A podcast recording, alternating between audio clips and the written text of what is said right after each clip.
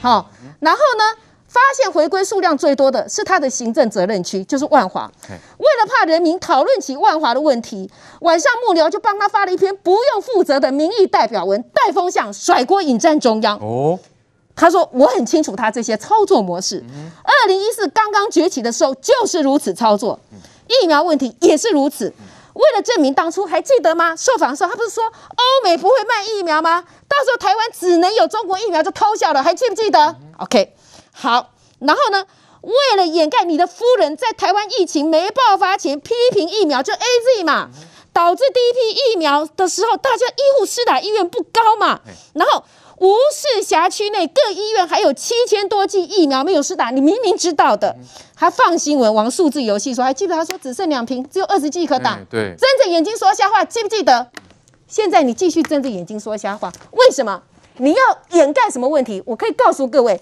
不是最近开打的第一批的疫苗吗？我们刚刚去讲，高雄、台南，人家三天之内对百分之百打完，高雄两万一千剂，比你新北一万八千剂还多三千剂。你们不是急着疫苗来吗？那结果为什么施打这么慢？好，他们的理由我都很会说，医护啦，因为忙啦，要调班要排配。台北市也是乱七八糟，为什么？那天台北市出现什么乱象？不只是施打的速度很慢，你还被发现了。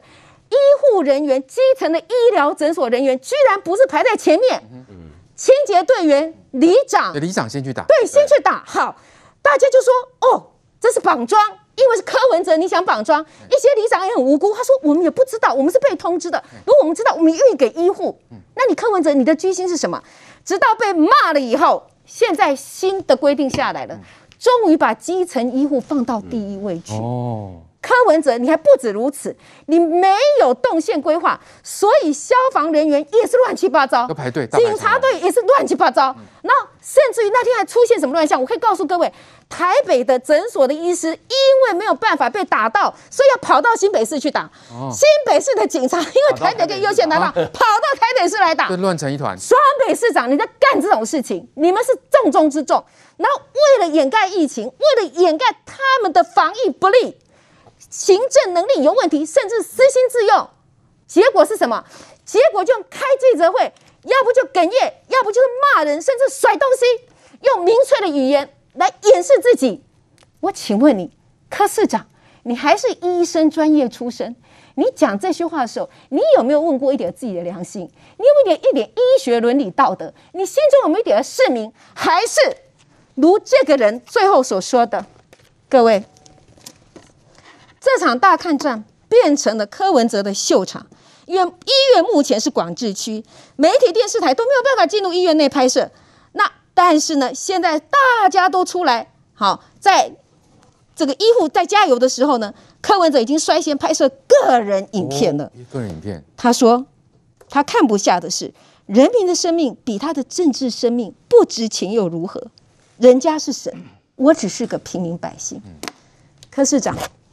这是跟随你多时的你的随身的摄影官潘建林写在脸书讲的话。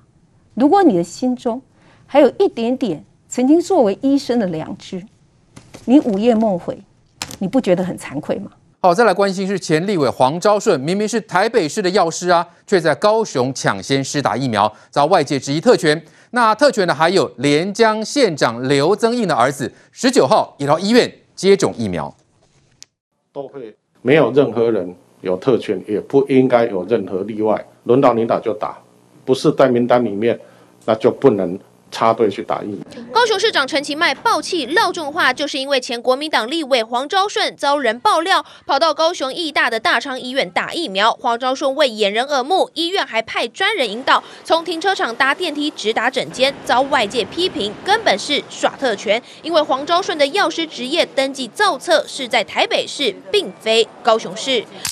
事件爆发，黄昭顺发声明道歉，本人深自检讨，造成社会观感不佳。除了黄昭顺被曝耍特权打疫苗，连江县长刘增印的儿子也在五月十九号接种，遭外界质疑靠关系插队。对此，连江县政府说，依指挥中心四月二十九号公告，五月三号开始，第一类的医事人员，第二类的中央地方政府防疫人员，第三类高接触风险第一线工作人员，相关的同住者都能。打疫苗，只是刘增印的儿子在台北读书，根本不同住，难道不违法？即便符合资格，但不住在同个屋檐下，却享有优先施打顺序，难脱特权嫌疑。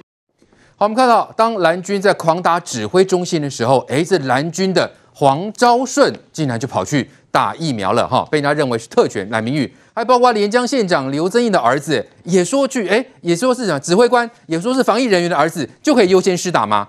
你看新闻一开始讲什么？他说是接获爆料嘛。那爆料为什么会爆料？就是美送嘛，有人不爽嘛，就是说为什么你可以有特权，还有专人来引导你打，所以这个才会去投诉媒体嘛。好，那我们回过头来依法论法了。黄真黄昭顺自称是北市职业的药师啦，哈，所以他有造册。那问题是现在来了哈，就算你有被造册，那问题是你有被通知吗？通知，那现在看起来台北市政府哈有点在跟这个高雄市政府哈，他们有点在玩政治的游戏啦。那台北市政府发言人今天有出来讲说，有啦，黄昭顺是有有在这个药师造册里面，但是问题是说，按照这个地方自治法，你应该是要先通知高雄市政府，就说这个人他虽然在台北造册，可是你是在台高雄，人在高雄，你人在高雄，那所以是不是为了他避免这个南北奔波在感染，然后你你才让他这个说通融，让他在高雄打，你台北也没有通知高雄啊，所以等于说陈其迈是说，现在我没有接过通知，可是问题是现在台北市政府他就是咬着说，哦，有了黄昭顺有有造册，但是有没有接过通知，这是另外一回事哈。好，那那就算了，就算黄昭顺你你在这个造册里面，可是你退一百万步，大家为什么现在会没送他？他我哎我还不晓得他是药师哎哈，你几你你你到底原来他是黄药师，他是黄啊黄药师，这个蛮幽默的哈。他女儿叫黄蓉吗？奇怪，那就是你这个你到底有没有职？就是说你你现在还会？开药吗？你到底有没有在职业啊？对，那大家看不顺、看看不惯是这一点。他是挂牌，可是对对啊，这会有法律问题哦。对，借牌会。如果他借牌是违反药师法的哦。好，那我们不要那个小人之心度君子之腹，只是说你到底几十年没在职，因为大家认识他就知道他是立委，对，知道他是政治人物，也没有想到说他会执业啊。现在出，现在就是说疫情严重了，你你就说你是药师，然后要赶着抢先打，所以这个当然就是大家会为什么北宋会爆料他，这个当然是道德层面上的谴责。对，那最后要讲了，就是说你连江县现在连江县是觉得说是出来讲说啊依法论法了哈，就说他是呃我中央公告啊哈，第一类跟第三类同住者哈，这个本来就是可以打，那问题是他还是有一个破口啦。他说哈这个是五月十九号，他说当时疫情没那么严重，这睁眼说瞎话啦。五月十五号大家就三国警三呃全国三级警戒了，对，你说你五月十九号施打是因为疫情还不严重，所以他这个来打，这个你就大家听不下去，而且你又没有同住，现在被抓到说他的儿子原来在台北读读书，根本就没有跟你同住啊，所以你硬要用这种施打，用用这种法令哈，来来游走这个边缘，我觉得大家还是会予以谴责。来来，换哥，所以我们讲黄药师啊是耍特权哦，还有县长儿子也都是啊，指挥官的儿子就可以是优先施打对象吗？我觉得这个黄昭顺、黄前委员跟呃这个刘正印、刘正印的刘刘先生哈，两位跟我们示范了一个叫什么叫口嫌体正直。我请教观众朋友，他们打的 A 呃疫苗是哪一支？A Z 嘛，对不对？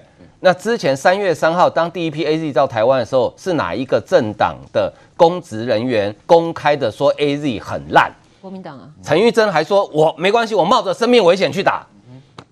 结果我啊，我觉得黄昭顺他是误信同党的错误言论，因为黄昭顺他其实本来在第一批 AZ 跟第二批 AZ 的时候，因为当时在国民党的唱衰之下，很多人不想去打嘛，所以从第一类的一一路递延到。至少到六十五岁的长者都可以打嘛，好，那黄昭顺其实本来是符合资格的，他根本不需要用他的药师的资格，因为他符合最早那一批接种的，就是六十五岁以上的长者。可是他当时就是误信谗言嘛，他不打嘛。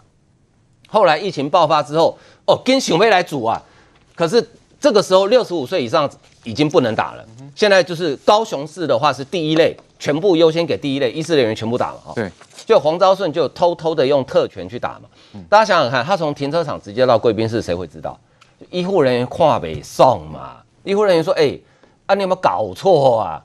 哦，还一开始还硬凹，没有那个时候每一瓶抽剩的，那陈其迈已经马上打脸说，你抽剩的也是照顺位递补啊。对，好，那我觉得这个事情你就赶快出来道歉。我不晓得为什么国民党的政治人物本人或者说他们的亲属。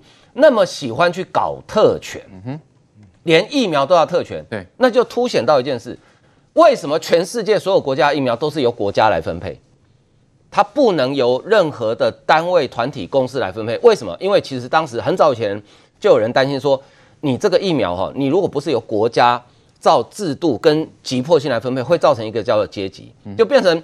有钱有势有权的人，像黄昭顺、像刘增英的儿子，都先打，都可以先打。那中奖，我们这种路人甲乙丙，我们就等死，慢慢等，就慢慢等，等到大家打打完，挑剩下来再给我们打。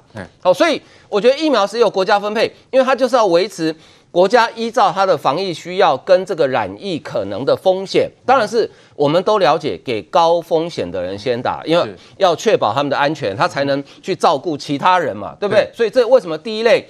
医师人员一定要先打嘛，所以虽然这两季当然不至于影响到前面优先施打顺序的，当然不至于影响，可是社会观感很差。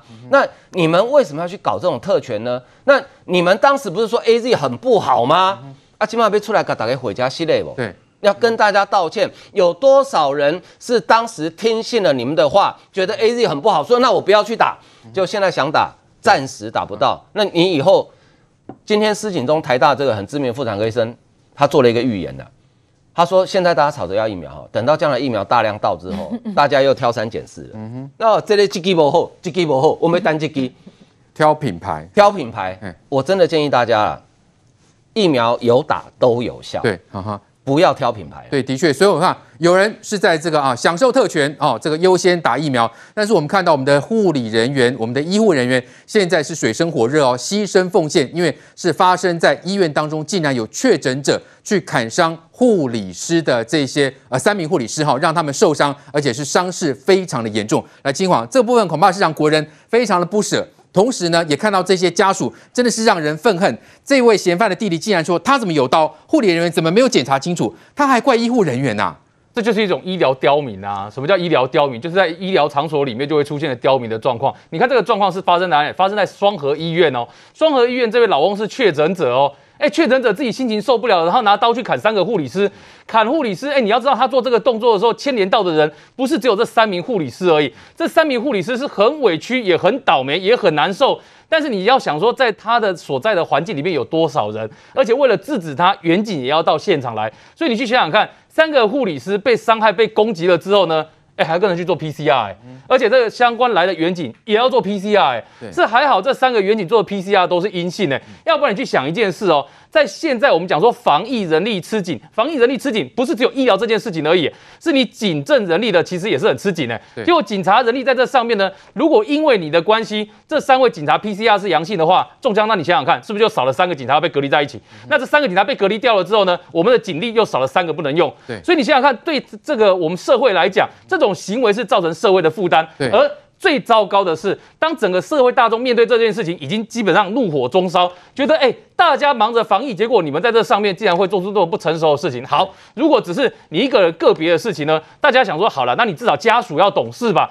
就不可思议，这个老翁的家属，他的弟弟竟然告诉大家说，哎，他的他身上为什么会出现一把刀？为什么护理人员没有查清楚？嗯护理人员在那个像那个医院里面已经够忙碌了，要照顾这么多人，而且在这个时间，你不要忘，你是确诊者，大家为了照顾你要付出的心力还比一般人来的更高。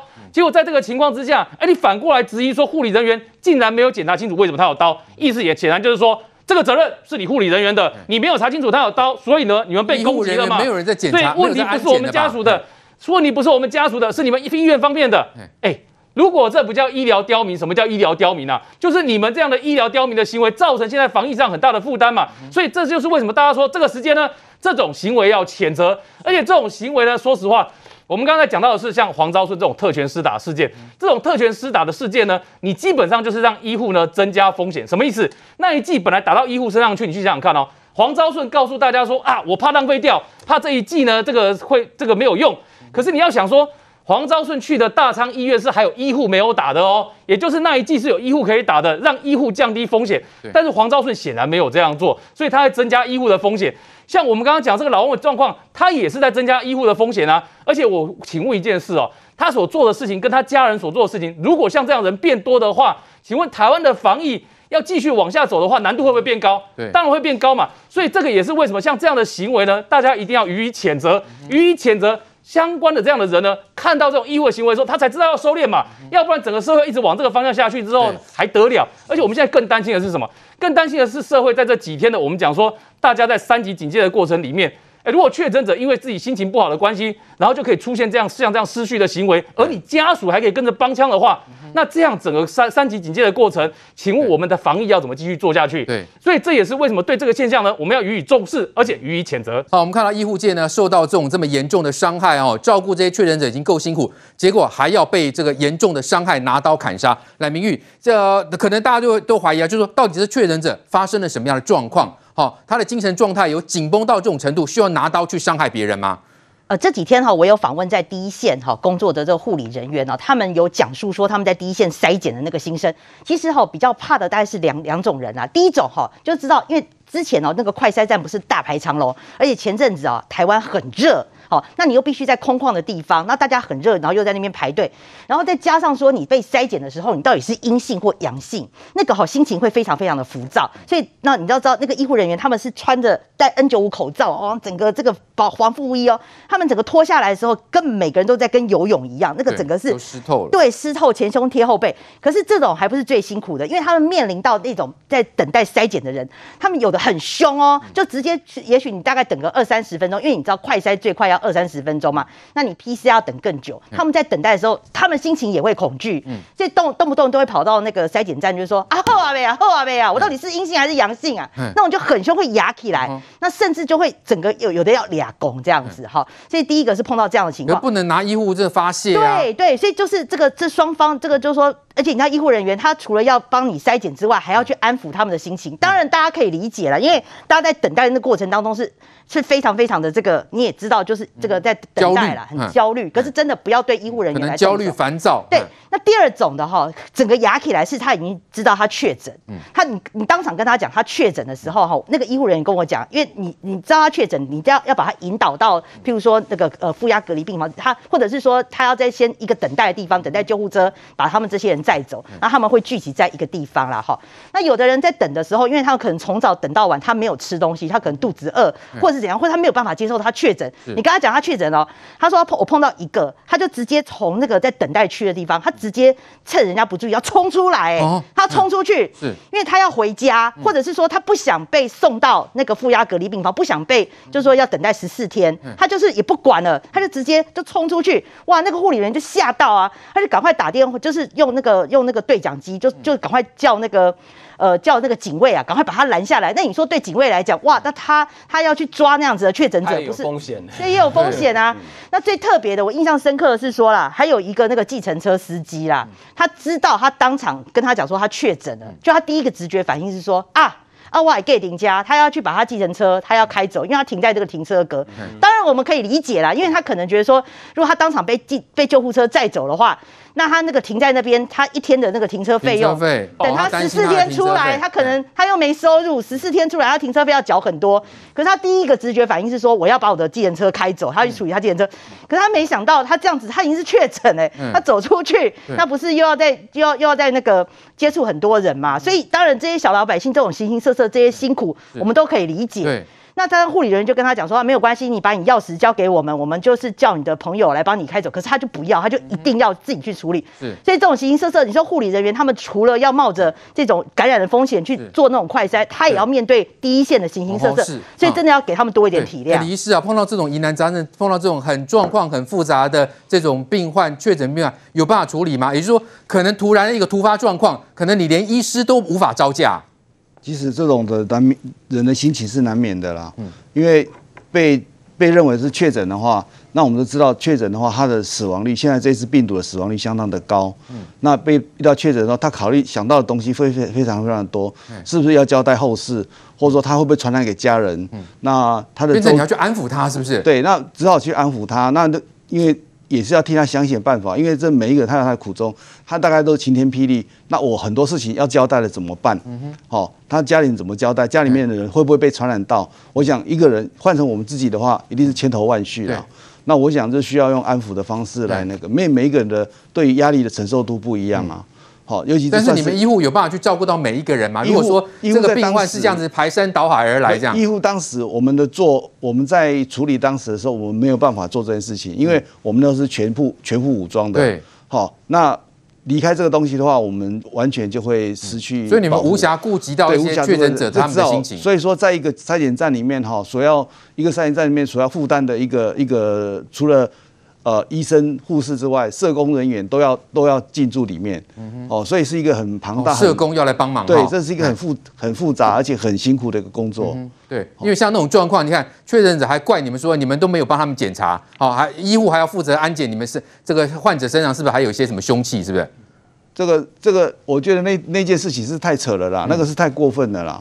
好、哦，那个是一定要谴责的事情。那在我们讲的是一般的状况之下，在筛检的时候，其实，在医生这一端，其实上压力都很大，因为我们在知道，在那个台北市或者新北市，他们的比率都那个阳性的比率都相当的高。对，也就是说，你看看他大概两两个百分二之二，就知道这一堆人里面就两三个都是阳性的。嗯、那这个东西，这一次的这个。呃，变种的疫苗呢，非常的强悍，非常的凶悍呢、啊，那很容易沾到就就中了。对，所以说医护医生这个这些筛检人员呢，实际上是冒着很大的危险。对，那像新北的话，是以耳鼻喉科为为为优先嘛，嗯、他们就像我们那时候，我们那几个，我们三百多个去去呃登记的，就是对登记的，就是新北的那个周庆明医师，嗯、就是他理事长就带着这些人，他们去支援各支援各个。医院自己本身有，然后还有在支援一些各筛检站，是，那这些都是他们都是配备着我们，因为我们呃，比如科医师是比较知道怎么样去避免这些东西的，然后怎么样防卫是比较清楚的，所以本身来讲是非常辛苦的。像我现在看诊的话，一定是全副武装的，全部都包得满满的，而且你还要防着这个病人哦，他他突然的一个什么举动哦，哎，因为还好，因为我们是有一个跟病人是有一个隔隔板，有一个隔板，哦，所以他们。